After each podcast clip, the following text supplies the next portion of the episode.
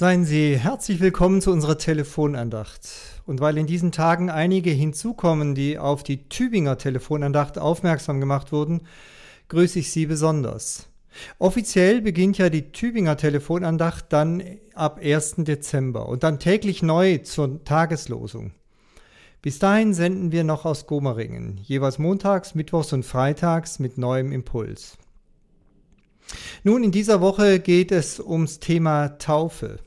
Am Montag griff ich ja eine Ansprache für einen Elfjährigen auf und am Mittwoch ging es um eine erwachsene Frau. Heute hören Sie Worte, die ich zum ersten Mal einer Familie mit einem Säugling zugesprochen habe. Wie schön ist das, dass Sie Ihren kleinen Mike heute in die Kirche mitgebracht haben. Getauft wird er mit Wasser. Jeder von uns weiß, was mit Wasser geschieht, wenn man es irgendwo hinschüttet. Es fließt nach unten. Ich habe also noch nie von einem Haus gehört, dessen Dachboden vollgelaufen sei. Immer steht zuerst der Keller unter Wasser. Wasser fließt eben immer, wenn es nicht aufgehalten wird, bis ganz nach unten. Und ich finde das ein schönes Bild für das Taufwasser, denn genauso wie Wasser immer ganz nach unten bis in den Keller fließt, genauso möchte uns Gott auch bis in die Kellerräume unseres Lebens erreichen. Jesus möchte uns nicht nur den Kopf waschen, sondern auch die Füße, wie wir es aus einer Geschichte im Johannesevangelium wissen. Er möchte nicht nur für die schönen Momente unseres Lebens da sein, sondern auch dann, wenn wir uns wie in einem dunklen Keller fühlen.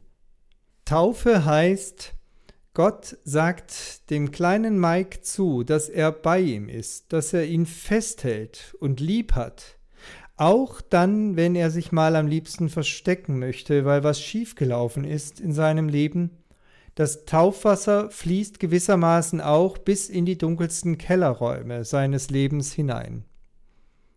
Und er darf wissen, dass er nie allein sein muss, nie von seinem himmlischen Vater verlassen wird. Er kann durchs Leben gehen, so wie ein Kind, das sich an der Hand seines Vaters auch in, der, in den dunkelsten Wald hineintraut. Und das sage ich im Blick auf den Taufspruch, den Sie für Ihren Mike ausgesucht haben. Gott hat uns nicht gegeben den Geist der Furcht, weil er nämlich da ist und uns festhält und wir an seiner Hand durchs Leben gehen können. Gott hat uns nicht gegeben den Geist der Furcht, sondern der Liebe und der Besonnenheit. So steht es im zweiten Timotheusbrief. Nicht Furcht, sondern nun, das Gegenteil von Furcht ist hier nicht die Unerschrockenheit oder sogar die Tollkühnheit. Nicht geistliches Heldentum wird erwartet, sondern schlicht Liebe und Besonnenheit. Und das wünschen wir von Herzen, ihrem Mike, dass er ein Mensch wird, dessen Herz von Liebe geprägt ist und dessen Verstand zu einem besonnenen Handeln führt. Gott segne sie darin wenn sie ihn in diesem Sinne begleiten und prägen. Denn Gott hat uns nicht gegeben den Geist der Furcht, sondern der Liebe und der Besonnenheit.